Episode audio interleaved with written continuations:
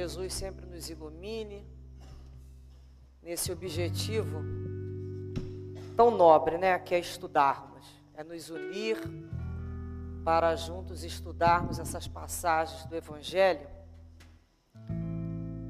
que funcionam e são verdadeiros remédios para as nossas almas ainda tão desequilibradas. Por que sofremos ainda tanto?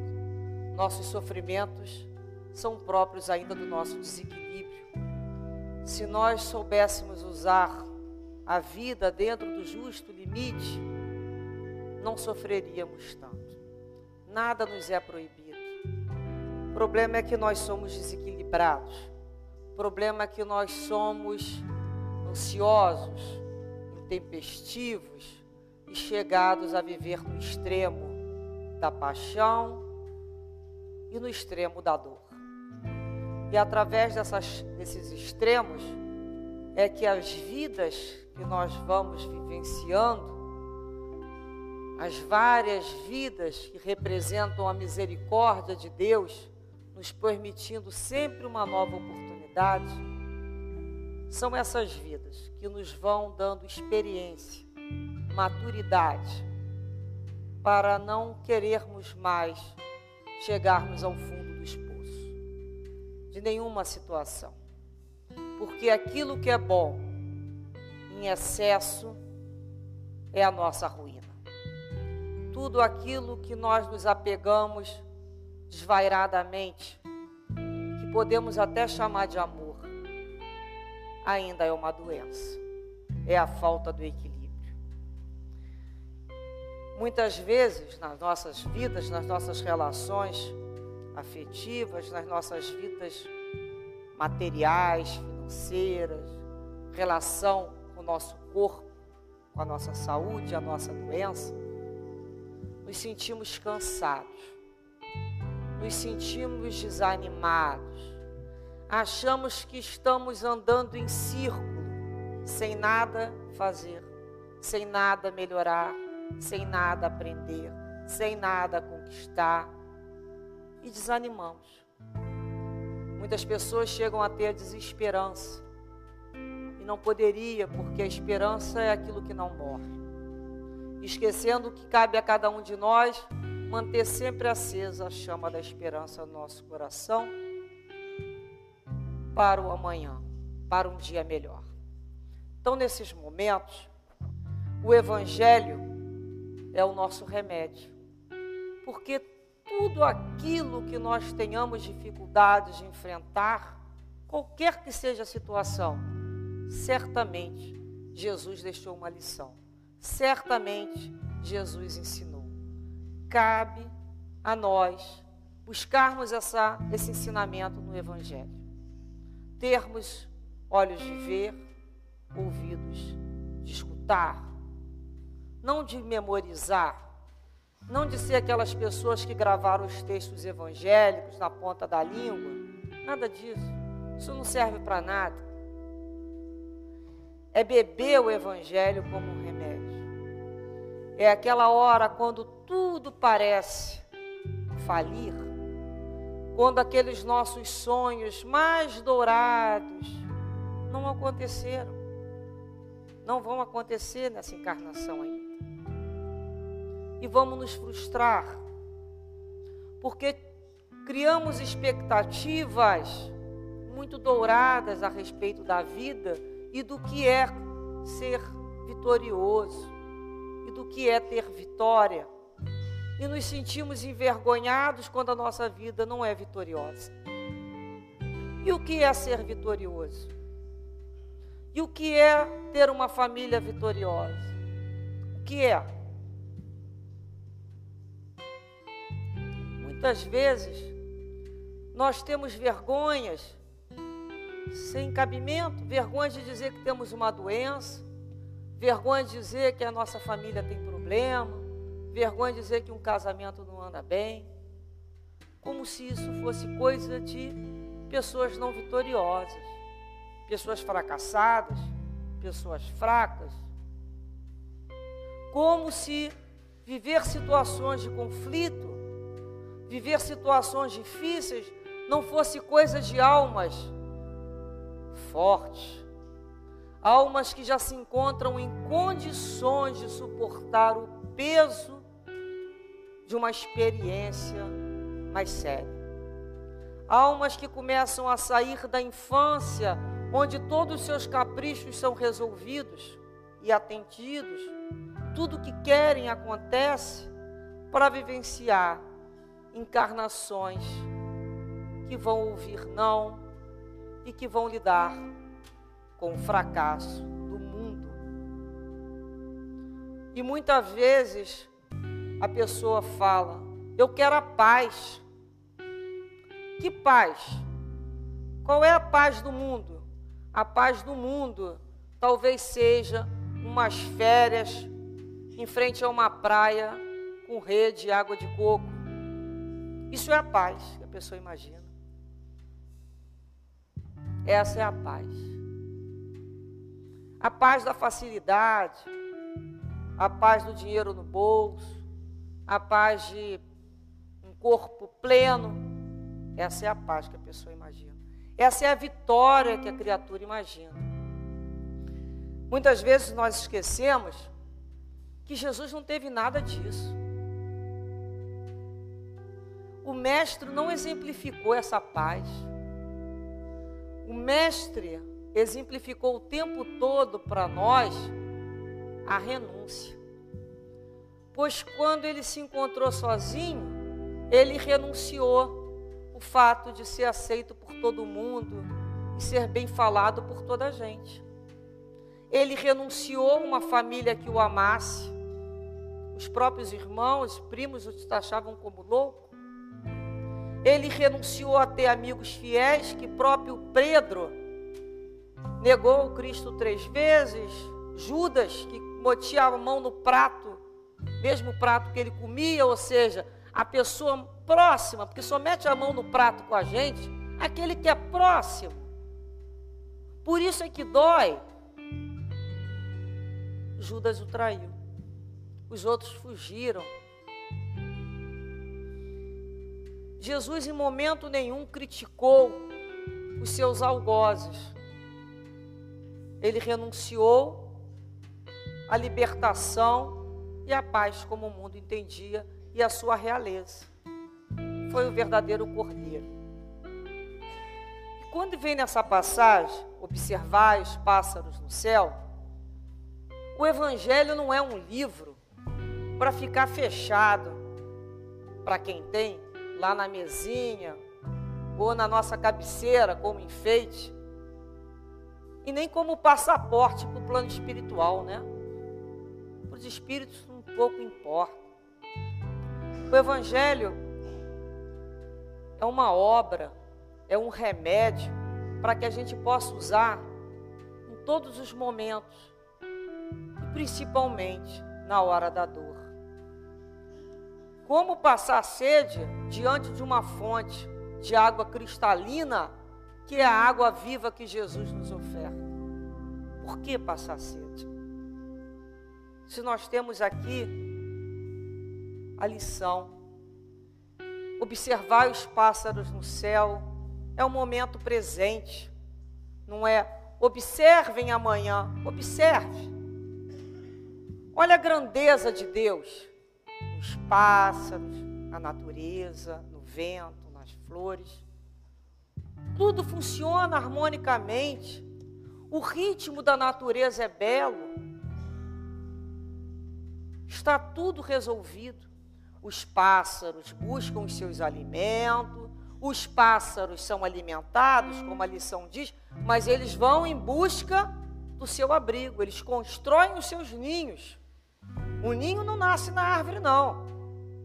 O pássaro vai buscar elementos para a construção do seu ninho e encontra esses elementos, porque está na natureza os elementos próprios da construção desse ninho que o pássaro necessita, que a ave necessita.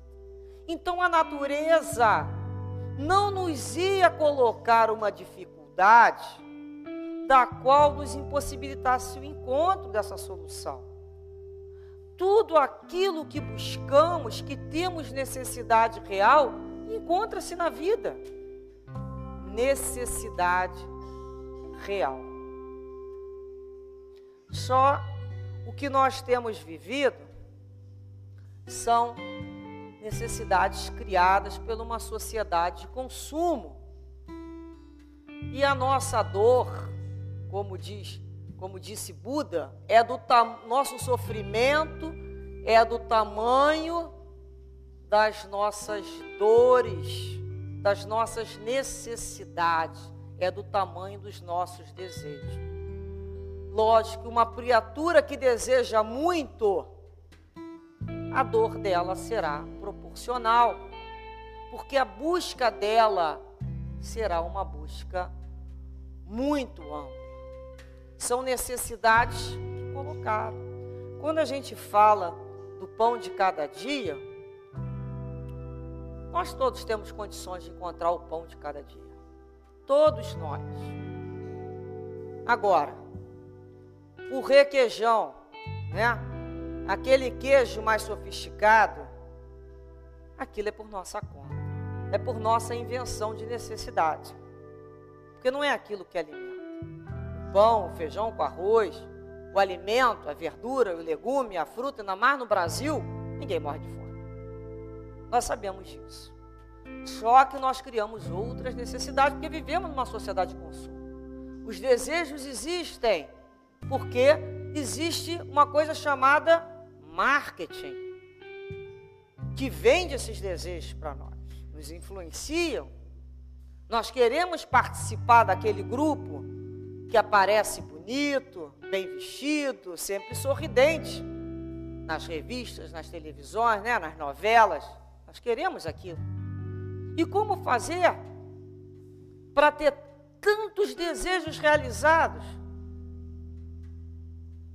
E reparem como é que as nossas frustrações de adultos são transferidos para os mais novos. As crianças estão ansiosas, as crianças têm desejos atrás de desejos. Quando você resolve um, ela cria outro, porque isso é próprio de uma sociedade de consumo, de uma relação de consumo. Criar novos desejos não vai acabar no primeiro. E nós entramos nisso. E passamos isso para os nossos filhos. Passamos a valer por aquilo que temos. Hoje, as pessoas, outro dia eu encontrei uma pessoa que tinha vergonha da sua profissão, tinha vergonha de ganhar salário mínimo. Vergonha. Então a gente começa a perceber que os valores estão invertidos. Nós temos é que ter orgulho de ter uma profissão digna, de ganharmos o pão com sustento do nosso trabalho, com suor do nosso rosto. Porque a única coisa que fazemos a partir do trigo colhido é a manufatura desse pão. Porque todo o processo anterior é de Deus também. Porque quem faz essa semente germinar, quem possibilita esse tipo de grão, não sou eu, não é um agricultor, é de Deus. E na realidade, nós estamos vivos não pelo pão que comemos. Porque se eu tiver um problema dentro do meu organismo, eu posso comer todo o pão do mundo e mesmo assim vou morrer. O meu corpo físico. Porque digerir esse alimento não é uma determinação minha, não cabe a mim. Então, essa lição de observar os pássaros do céu é para que, como se Jesus falasse assim: diminui a vossa inquietação, a vossa ansiedade em desejar tudo e ter tudo. Nós vamos ter que aprender a dominar esses nossos impulsos nós sofremos influência, sim, da sociedade que vivemos. Ainda mais, antigamente, quem morava na cidade tinha uma influência e quem residia no campo e na zona rural não sofria tanto essa influência porque não tinha rede elétrica, logo não tinha o rádio, depois a televisão, para que isso, todos esses bens de consumo fossem né, colocados como indispensáveis. As pessoas sempre viveram e sempre vingaram. A partir de agora, a gente escuta as pessoas falando: como eu posso casar se eu não tenho um ar-condicionado? Como eu posso casar se eu não tenho um, uma casa própria ou um carro? Como que se fazia antigamente? Então eu também não sei. Nós criamos necessidade. É bom ter? Ah, é bom ter. É bom ter conforto? Claro que é bom ter conforto. Ninguém que está dizendo que é ruim ter conforto, não. Ninguém que está dizendo que é ruim viajar, ter carro, ter energia elétrica, ter o tênis. Não é nada disso. Tudo é bom, tudo é permitido. Agora, qual o preço que se paga para isso? É o que nós temos que começar a refletir. Será que o preço que eu estou pagando para ter todos esses bens de consumo está sendo a minha paz de espírito? Está sendo eu não dormir? O que que gera isso? O que nós chamamos de preocupação, que é diferente da previdência da pessoa precavida. Veja, se eu recebo mensalmente, hoje eu tenho mais com o meu salário como viver durante 29, 30 dias. Como? Isso é problema de cada um. Porque 30 dias é 30 dias para A, B, C e D. Um não pode gastar mais do que o outro, porque ganha muito menos. A vida dele vai ter que se comportar dentro daquele limite. Ele vai, a vida dele é um aprendizado de viver dentro daquela limitação.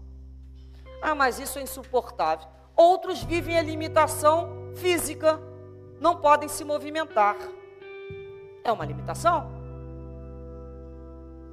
Outros têm a limitação afetiva, outros têm limitação sexual, outros têm limitação profissional. Enfim, nós vamos ter limitações. E todos aqueles que quiserem se indispor contra a própria vida, vão sofrer. Não é aceitar passivamente. Então, ser precavido é entender se eu recebo X e isso eu ainda tenho mais 30 dias, ó, eu vou separar esse dinheiro para que eu consiga pagar as minhas contas, as prioridades pouco, vou viver com quase nada, vou buscar outros recursos, vou tentar mudar de emprego, isso é uma opção. Porque cabe a nós buscar melhorar em tudo na vida. As coisas não, nós não temos que sentar e ficar parados esperando a coisa cair do céu. Não vai cair. Nós vamos fazer a nossa parte. Por isso que está no Evangelho. Ajuda-te e o céu te ajudará. Então, se eu tenho uma renda que não me é suficiente, eu vou buscar trabalhar com outra coisa, eu vou buscar um outro serviço, eu vou buscar um complemento. Isso é lícito que eu faça essas buscas. Agora, isso é minha programação. Eu me programo para isso.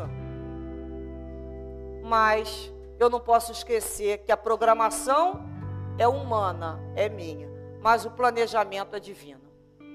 Então vai ter um momento que eu vou perceber assim, é, a vida está me mostrando que eu vou ter que aprender a viver dentro desses recursos. Você tenta uma, tenta duas, tenta três, pode passar a vida inteira tentando. É lícito, é permitido, mas é entender que esse planejamento é divino. Então, eu não sou pior do que ninguém. Eu não sou fraco, eu não sou perdedor. Eu busquei uma reencarnação para que eu desse conta dessa experiência de limitação financeira para um aprendizado que eu preciso fazer não nessa vida, por 70, 80 anos, e sim como espírito imortal.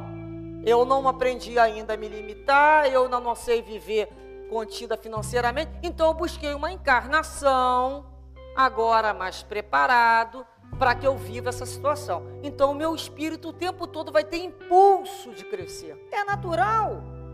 Todo mundo quer o que é bom, todo mundo quer o que é melhor. isto é natural, isso é justo. Mas até onde? Até a gente, na hora que dá aquela sensação de fracasso, a gente pensa assim. Em primeiro lugar, não existe o acaso. Podemos também lembrar que tudo que acontece na nossa vida é com a permissão de Deus. Mesmo o outro, quando nos leva ao sofrimento, é enquanto Deus permitir. E Deus tudo permite para o nosso bem. Do mal sairá um bem. Tudo concorre para o nosso progresso. Hoje, na minha visão limitada, eu acho uma frustração, mas como espírito imortal, antes de reencarnar na erraticidade, sentada certamente, nós somos almas lúcidas, com os nossos benfeitores e guias espirituais, percebendo a nossa ficha de espírito, observamos certamente. Olha aqui a minha dificuldade, ó. Olha aqui essa situação, como é que eu não sei resolver com a família, olha. Olha a situação, como é que eu me desespero. Com... Vamos ver se eu, se eu já adquiri mesmo a paciência. Eu estou fazendo prova paciência. Então vamos ver como é que eu lido com um filho problemático. Vamos ver como é que eu lido com um corpo problemático. Com um dinheiro ausente. Vamos ver. Vamos ver como é que eu vou lidar com isso. Então, isso foi planejado, isso foi escolhido, porque na espiritualidade o espírito não precisa de dinheiro, não tem ninguém né, mufinando a cabeça, então você escolhe com a sua visão de espírito imortal, de eternidade, visando o futuro, não uma simples vida, não um simples momento. Você busca uma encarnação, não para você vir aqui passar férias, e sim para que você aprenda. O que nós reparamos é muita gente, muitos espíritos ainda passando férias, e a gente se revolta. Que a gente pensa assim, mas por que que fulano? Fulano é problema dele, do guia espiritual dele. Não invejem fulano que está com a vida muito boa. Se aquela situação que nós vivemos acontecesse na vida daquela criatura, talvez ela cometesse uma loucura ela às vezes ela não tem condições de viver uma prova mais difícil. Então, nós nos preparamos para essa prova. Nós viemos para essa reencarnação preparados para essa prova. Encontramos sim credores do nosso passado, cobradores da nossa vida aí, nos espizinhando, nos caluniando, nos espremendo tem hora que a gente acha que está sozinho. Não tem aplauso. É a hora que a gente vai caminhar sozinho, fisicamente. Porque é a hora que Jesus nos carrega no colo. Sozinho ninguém se encontra. Amigos velam por cada um de nós. Nós tivemos fiadores para essa reencarnação. Espíritos que confiaram nesse processo reencarnatório Falaram, vai, você consegue. Vamos lá, nós vamos estar juntos. Então nós retornamos ao plano material, a um corpo de carne, e viemos para resolver e para aprender com essas dificuldades. Na hora dói, dói, dói muito, é difícil, mas de novo a gente lembra tudo foi permitido por Deus com o objetivo, com a finalidade de um aprendizado. Aprender a ter resistência. Olha como é difícil ter resistência. Quantas pessoas entram na casa do desespero, se descabelam e entram inclusive na casa da loucura. Por isso a importância de aprendermos a dominarmos. Aquele que aprende a se dominar é mais valioso do que um conquistador de vários reinos. Aquele que aprendeu a se dominar. Então nós vivemos num mundo que nos geram ansiedades de conquista, de ter, Porque o vitorioso é o bonito, é o saudável, é o rico, é aquele que tem a família, entre aspas, perfeita, que ninguém tem nenhuma cárie. Gente, Deus é democrático na dor. Todos nós vamos passar por Porque é necessidade do espírito evoluir. Então nós sofremos porque queremos aquele padrão, aquele padrão de mundo, de eu vale quanto pesa, vale quanto eu tenho e não o que eu sou. E passamos a ter vergonha das nossas frustrações, escondendo as nossas fragilidades, nossos fracassos, e um querendo aumentar o nariz mais para o outro, quando a vida nos pede afeto, afeto um pelo outro. Todos nós somos carentes de afeto, de amor, de entendimento, somos almas cansadas, trazemos ritmos de vida cansados. E perdemos um tempo afligindo-nos e afligindo a outra criatura, mostrando para ela o que ela não tem, que nós também não temos. Ela não tem uma coisa, eu não tenho outra. Nós somos um bando ainda de espíritos imperfeitos. Isso é natural que a gente ainda não tenha tudo. Nós estamos aqui para aprender a lidar com o que temos e não para sofrer com o que não temos. É justo desejar, é justo querer, é justo trabalhar para fazer as suas conquistas, é justo ir no médico para buscar a cura. Isso é justo. É justo tentar recuperar um casamento, uma família, isso tudo é justo. Mas até onde? A gente tem que chegar entender que tem um momento que a gente fala, Pai, seja feita a vossa vontade. É o aluno que estudou, é o aluno honesto que estudou para aquela prova. E na hora da lição difícil, ele é digno, ele dá o melhor que ele tem eu só posso dar o que eu tenho. Certamente, daqui a 20 anos, o que eu faço hoje, eu acho que eu vou fazer bem melhor, como na próxima encarnação, porque a lei é lei de progresso, é de evolução. Nós somos melhores do que fomos. Nós temos que entender isso e termos também o algodão da ternura nós ainda somos espíritos em aprendizado. Ainda vamos errar muito. Mas temos que aprender com o nosso erro. Porque na hora que a gente entra na casa da revolta, do desespero, é pior. Porque a gente não abre as nossas possibilidades, os nossos canais para ouvir a inspiração de um amigo espiritual. Ninguém está sozinho.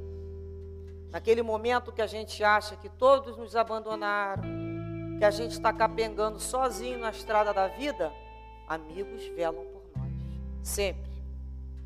É dali que vai sair o vitorioso. É dali que vai sair o vitorioso. Tenhamos consciência disso. Porque ser vitorioso na vida é dar conta da vida pela qual eu me prontifiquei a reencarnar. É viver com aquela doença, é viver com aquela família, é viver com aquela dificuldade financeira, é, de, é viver com uma pessoa bruta, é viver com aquele emprego que às vezes parece um processo de escravidão. Pessoa é uma vitoriosa. Por que, que ela é uma vitoriosa? Porque ela não fugiu da vida nós sabemos que existem as fugas espetaculares que a gente sabe por aí. Quantas pessoas não suportam e fogem. E vão ter que retornar das formas mais dolorosas ainda para vivenciar aquela situação. Então, é aquele momento que a gente começa a vencer a ansiedade, a preocupação. Porque a preocupação gera mal-estar para o nosso corpo físico, coisas que talvez nunca venham acontecer. A gente imagina só coisa ruim. A nossa mente está viciada em pensamentos muito inferiores. O filho que não chega em casa, ai meu Deus, o carro, o avião, o ônibus, o trem. É uma confusão mental que só atrai problema. Na realidade, o que, que falta a gente? Como Jesus fala, confiança. Observar os pássaros do céu significa confiança, confiar em Deus. E a confiança é como uma cola que nos une a Deus. E a gente fala para um filho: vai com Deus, mas não dorme. Vai com Deus, mas fica acordado. O que significa isso? Esse vai com Deus é verdadeiro? É sincero? Acreditou mesmo que ele está com Deus? E se ele não voltar? E se ele não voltar? Se o corpo físico dele perecer? O fato de ficarmos acordados modifica essa situação? Não. Ele vai estar com Deus. Vindo para casa ou não voltando para casa, ele estará com Deus. Esse tem que ser o tema principal da nossa vida. Deus. Porque o restante eu não posso garantir nada. A minha preocupação, o meu estado de ansiedade, o fato de eu ficar sem dormir, não significa que aquelas situações mais conflitantes serão resolvidas. Não vão resolver. Quando a gente dorme, o que, a gente quer dormir, que está com uma conta, o que a gente fala, né? O banco está fechado, dorme alma. A gente não tem vontade de falar para a gente? Dá vontade de ter um, um botãozinho? Liga e desliga? Desliga. Desliga, fulano está dormindo, o banco foi dormir essa hora. E a, o espírito está ali acordado. Fruto de que ainda nosso? Da nossa invigilância, da nossa falta de confiança. Eu fiz, se eu ficar acordado, a situação vai mudar? Não. Eu vou ter uma gastrite, vou desenvolver insônia, o cabelo começa a cair, vai ter uma hipertensão, uma taquicardia e por aí processo alérgico de coceira e todas essas doenças que nós estamos aqui conhecendo de sobra na casa espírita, não é? Doenças autoimunes. O que, que é isso? Doença da alma. Nós, por vício de comportamento, estamos adoecendo o corpo físico. Vício de comportamento? Sim. Da mesma forma que o fulano tem vício do cigarro, o outro da bebida, o outro lá de outra coisa, o vício do comportamento estressado, nervoso, ansioso, é vício de comportamento. Qualquer situação tem gente, ai, ai, ai, ai, já começa. Ela está criando um condicionamento de reagir daquela maneira. Ela explode ela entra em cólera, aí depois fala: Ah, me desculpa, porque eu estava nervosa. Meu corpo é assim. Não, o corpo não é assim. O espírito é que é intempestivo, impulsivo, sem educação, está viciando o corpo aquela reação. E de tanto ele viciar o corpo naquela reação, ele vai desencadear um problema neurológico em futuras encarnações. Lógico, porque o perispírito está sendo acionado. Ele é neurastênico, qualquer coisa berra, qualquer coisa grita, qualquer coisa. eu estou nervoso, estou nervoso. Como se isso fosse um passaporte para a deseducação. O outro não tem que entender isso, não. Cabe a cada um aprender a se controlar. Então isso não é passaporte que libere as intempestades do espírito. O espírito tem que aprender a se dominar. Porque a hora que ele não aprender a dominar, ele está, na realidade, adoecendo criando marca do perispírito dele, que é o corpo espiritual, que vai desencadear doenças na área neurológica em próximas encarnações. São essas crianças que a gente já vê lá, não todos os casos, vamos deixar isso bem claro aqui o sistema nervoso alterado. O que é aquilo ali? Um perispírito que já foi naquele setor viciado. O que, que eu faço? Ué, gente, como é que a gente não tem receita de bolo, não é? A dor é para todo mundo. O que, que modifica? A forma com cada um vai resolver aquilo ali. Então, a hora que vem a ansiedade, nós estamos vivendo num mundo, num planeta de ansiosos. A vibração do nosso ambiente é de insatisfação. Nós estamos insatisfeitos. Se hoje a gente tem a blusa azul, amanhã a gente quer ter vermelha, o outro quer ter um sei o quê, o outro quer ter o cabelo do outro, o outro quer ter a cor do outro, o outro quer ter o marido do outro, o outro quer ter o filho do outro. A gente é insatisfeito. Isso não cessa. Então a dor é do nosso espírito. Não são as coisas que vão nos dar paz. A felicidade não depende dessas coisas que não dependem de mim. O meu bem-estar não pode depender de coisas que não dependem de mim. Não depende de mim eu não ter uma doença. Não depende. Agora não, se eu manter a mente tranquila, não. Não depende de mim o meu marido me abandonar.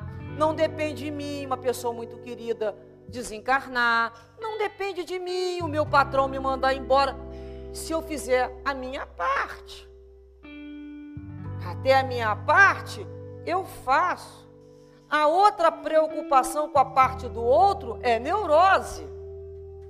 Eu começo a querer criar um filme, um script, que fulano fala isso, fulano responde aquilo, aquilo acontece daquela maneira, e quando não acontece, eu sofro. Porque o meu grau de entendimento, de felicidade, são de coisas que não dependem de mim. Então a gente começa a viver e, a, e assimilar essas propagandas e a vibração do mundo de ansiedade, de frustração. E a gente vê essas crianças comendo cabelo, não é? Criança comendo cabelo. Idade escolar com problema realmente na área gástrica de engolir cabelo. Fruto de quê? De uma ansiedade. Porque a minha ansiedade passa para o mar novo. Só não precisa falar nada. A ansiedade dela, a vibração daquela criatura passa para o outro medo. O mundo vai acabar. Lembra nós vivemos há pouco tempo? O mundo vai acabar. Agora vai ser com fogo, que já acabou com água, agora vai acabar. E fica naquilo. Como é que vai acabar o mundo? E como é que eu vou morrer? Eu vou botar uma rede então para morrer descansando. E começam os filmes, as produções, as conversas. Aí você fica pensando, gente, que que, que a gente está vivendo? Tem hora parece que a gente está conversando dentro de um hospício. Eu me lembro daquela historinha do garoto no avião. O avião está lá numa fase, o avião deu aquela. Vai cair, aquela instabilidade. E todo mundo nervoso, agitado. E o garotinho desenhando. Aí perguntaram para ele: Meu filho, você não teve medo não? Ele: Não, tem não. Você não tem medo? Por quê? Meu pai é o piloto. Nós poderíamos falar isso. Jesus é o piloto dessa nave terra. Nada vai acontecer enquanto ele for o piloto. Vai ter momento de ventania, de instabilidade. Nós vamos viver o momento da sombra. Nós vamos passar para aquele momento que as coisas começam a movimentar, mas tudo passa. Aquilo também passa. Aquele problema vai passar. E a gente tem que ser nessa hora como uma palmeira, mais flexível mas confiante que está tudo na mão de Deus. Até o fato de eu ser arrancada do solo está na mão de Deus. Não vai ser a minha ansiedade ou o meu nervosismo que vai mudar. Então a gente começa a pensar: como é que eu estou influenciando o outro com a minha ansiedade? Como é que eu estou fazendo com o meu corpo físico? Como correndo, não dorme direito, não respira, não bebe água. As pessoas não estão bebendo água as pessoas falam sem ponto e vírgula. Elas querem contar tudo. Parece aquele programa, né? Por três minutos, se vira. Se vira nos 30, 30 segundos. É nem três minutos. é uma velocidade. E o mundo quer que a gente seja perfeito. Às vezes a gente se sente como aquela chinesa do circo, cheio de prato. Todos os pratos têm que estar funcionando, tudo. Eu digo que mulher é mais ainda, que a mulher ainda tem que estar com tudo, ainda de batom e salto alto. Não é mesmo? É muito difícil esses pratos não caírem. Vai ter uma hora que não dá. Eu tenho que começar a entender que eu não sou superman, super mulher, super nada. Sou uma criatura frágil, com problema. E quando eu reconheço isso, e vem a hora da ansiedade, eu penso assim: qual era a minha parte de eu fazer? O que, que eu tinha que resolver nessa situação? O que, que era o melhor para eu fazer? Antes de eu resolver, eu tenho que pensar muito. Pensei, estou em dúvida, entro em prece mas depois da prece, como um telefone, o telefone, quando a gente liga para alguém, a gente não fala sem parar, né? A gente para para ouvir a pessoa responder, né, gente? Senão é um monólogo. Então, um diálogo é um o outro conversando. Então, é um diálogo com os nossos benfeitores espirituais. Olha, eu estou nessa situação, meu amigo. Está difícil eu resolver. Eu não posso me dar o luxo muito de errar, não. Porque a minha vida está complicada. Me ajuda. Me dá uma inspiração. Me dá força para passar por essa situação se eu tiver que viver essa situação. Então é a hora que a gente para e começa a observar a vida. Porque senão a gente vira um disco que gira só em torno de si mesmo e não ouve nada. E às vezes a resposta vai vir numa frase de um livro. Vai vir numa pessoa no ônibus te contando uma história. Por isso que a gente tem que olhar para o outro com um olhar de aprendiz. O outro tem muito a ensinar a gente. Muito. Às vezes aquela pessoa mais simples, ela vai contar uma história da vida dela e você vai falar assim: olha só que bonita. Olha como é que isso serve para mim. Olha que ensinamento eu posso tirar dessa situação. Então é a hora que a vida vem nos apresentar uma boa solução, mas uma solução acima de boa, uma solução cristã. Porque a gente quer ser feliz, não quer? Mas não mais a qualquer preço. A gente, para ser feliz, a gente não quer mais atropelar as pessoas. A gente não quer pegar o que não é nosso. A gente não quer desejar mal a ninguém. A gente não quer que aquela pessoa, pessoa continue nos fazendo sofrer. Mas a gente não quer o mal dela. A gente quer que ela seja feliz. A gente já começou na hora de rezar, não só para a gente, a gente reza por aquele que está nos, nos afligindo. Porque na hora que aquela criatura for feliz, ela não vai mais fazer o mal. Porque só faz mal aquele que está adoentado, aquele que está amargurado, aquele que tem dor. Porque a gente, quando está feliz, quando a gente ama, a gente não tem tempo para desejar o mal. É impossível. A gente está tão feliz que a gente quer dividir a felicidade com o outro. Então a gente começa a ter mais sentimento de empatia, se colocar no lugar do outro e falar: é, ele está fazendo isso, ele deve estar doente. A vida dele deve estar mais difícil do que a minha. Eu que não estou sabendo o que está doendo aquele comparado, aquele camarada. E a gente começa a pedir a Deus para ajudar aquela criatura. Conforme ela vai recebendo essas luzes, gente, ela vai deixando a gente seguir o nosso caminho. E muitas vezes a solução é chegar até o final da prova. Eu sempre digo que uma vez eu queria uma solução num problema que eu estava vivendo. Durante quase um ano eu rezava para a solução daquele problema e eu percebi, eu não conseguia ouvir nada, nenhuma intuição. Parecia que meus ouvidos estavam tapados para aquela, tampados para aquela situação. E a situação se aproximando, se aproximando, e eu rezava. A gente, na realidade, a gente reza para tirar o cálice, não é?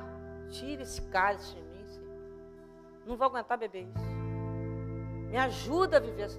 Tira. E a gente, a solução da gente é uma mão invisível tirar a gente daquela situação e mostrar para todo mundo quanto a gente estava certo. Né? Muitas vezes é esse o orgulho nosso que faz isso. Essa é a vitória. Olha como é que ele mereceu, aquela criatura mereceu isso. E eu pedi, pedi muito, e até que eu ouvi, vai dar tudo certo, na véspera. Aí eu fiz assim, Aí continua, mas não do jeito que você imagina. Nunca mais esqueci disso.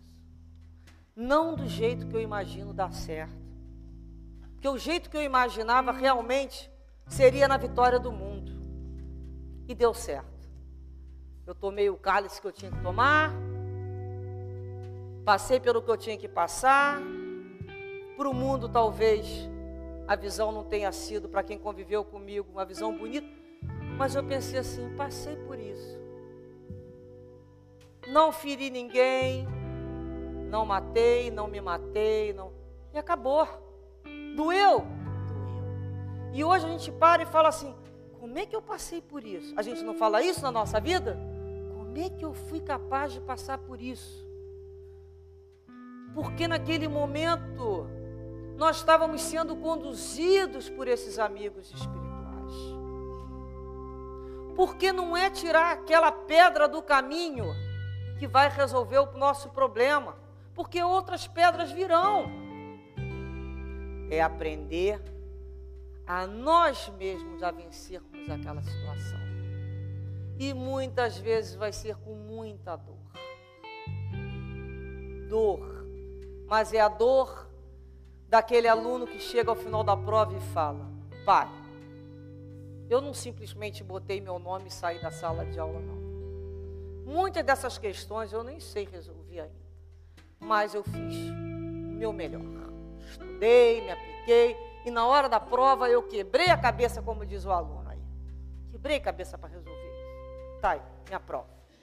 Então, na realidade, a espiritualidade olha para a gente, né, devem, eu acredito que devem olhar para a gente como professores e falar assim: olha, é dificilzinho dela aprender, dele aprender, mas é tão esforçadinho, né? Vamos.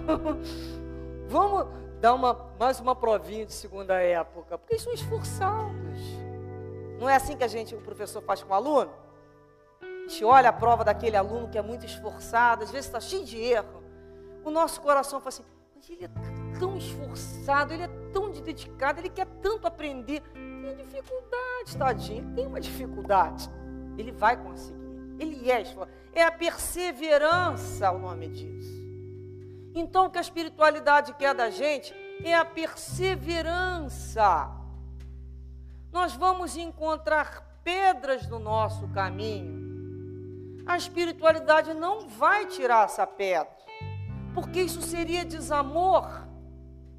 Imagina pegarmos um bebê, um filho nosso no colo o tempo todo e não deixar ele aprender a caminhar. Quando o bebê engatinha, ele começa a bater de um lado, ele começa a cair do outro, ele bate a boquinha, ele bate. Ele tem que aprender a andar, ele tem que aprender a fortalecer os membros inferiores, o processo de locomoção. É uma conquista dele. Seria amor manter ele no meu colo o tempo todo? Atrofiando aqueles membros que servem para que ele se locomova e corra na vida dele? Isso não é amor. Isso é impedir o outro de aprender, de crescer. E uma mãe que levanta o filho às vezes seis horas da manhã ou mais cedo, no dia de chuva para ir para o colégio. O que, que é isso? É amor. Para que ele vá ter experiência. Para que ele aprenda. Então somos nós. Então as pedras existem em vários setores da nossa vida. Nós vamos aprender a orar, a entrar em prece e saber que nos momentos mais difíceis, Jesus está como piloto. Temos benfeitores e guias espirituais nos conduzindo, nos orientando. E nós que chegamos até essa casa, olha que benção. Que benção poder olhar a vida com uma, uma consciência maior, com mais responsabilidade, entendendo que não existe privilégios e que também não existe desfavorecimento. Existem experiências. A minha experiência é diferente de A, de B, de C. A minha experiência é de acordo com a minha necessidade real, não a minha necessidade fictícia. Então, quando a gente fala que Deus atenda às minhas necessidades, necessidades reais. Não as que eu criei, para viver em competição na sociedade, mas que o meu espírito necessita para desenvolver, para crescer. Então é a hora que a gente pensa. Vamos refletir muito. Mas vamos aprender também a relaxar, a respirar com mais tranquilidade. A quando o nosso espírito começar com taquicardia, sem dormir, ansiedade, aquelas doenças de hoje em dia que são aquelas aflições, o pânico, o medo, a depressão. A gente fala assim: opa, vigilância. Vigilância, porque ninguém vai, por mais que me ame, botar a mão dentro de mim. Porque a educação da minha alma é uma porta que só abre de dentro para fora e não de fora para dentro. Então eu, com consciência de toda ajuda que essa casa me oferece, ou de qualquer outra religião, com consciência, ajuda médica, dos remédios, dos terapeutas, dos psicólogos, enfim, toda essa equipe que está aí para nos ajudar nas nossas doenças. Mas eu vou pensar assim: eu sou o principal responsável pela minha cura. Eu vou ter que aprender a desenvolver a confiança plena em Deus e entender que está tudo certo. Tudo tem um tempo certo. Tem o tempo de plantar e tem o tempo de arrancar. Tem o tempo de chorar e tem o tempo de sorrir. Tudo no seu tempo. E em qualquer momento que a aflição maior me bater, eu vou me lembrar. O Senhor é o meu pastor e nada nos faltará. Jamais vai nos faltar o que for imprescindível para as nossas vidas. Que possamos então ter consciência que toda a nossa vida material é um processo de acessórios substituíveis, temporários, perecíveis e imprescindível, o tema central é Deus. Que possamos então gastar as nossas energias, não nos consumindo, não nos debatendo por situações que fogem das nossas possibilidades. Mas sim, usemos o nosso tempo para estarmos ligados com a espiritualidade superior. Usemos o nosso tempo para educar esse espírito ainda tão deseducado. Entremos numa prece e mesmo falando. Meu Deus, me ajuda que a minha fé ainda é fraca. Me ajuda, Senhor, a me retemperar. Que Jesus assim abençoe a todos nós, espíritos desejosos de aprender, espíritos desejosos de curar a si mesmo através do alto domínio. Graças a Deus.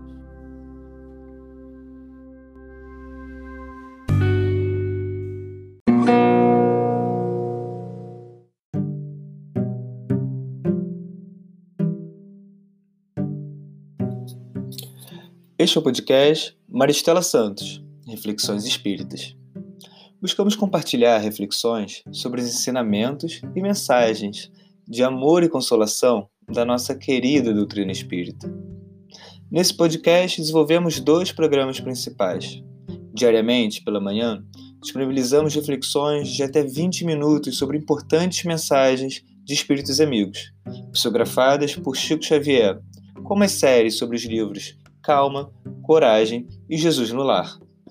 E toda quarta-feira divulgamos uma palestra espírita, gravada ao vivo sobre os mais variados temas espirituais. Os episódios podem ser acessados no Spotify, Google e Apple Podcasts e nas principais plataformas agregadoras. Assim como assisti-los em formato de vídeo no nosso canal no YouTube, Maristela Santos, através do link na descrição do episódio. Esperamos que esses estudos possam te fortalecer e fazer companhia nesse período.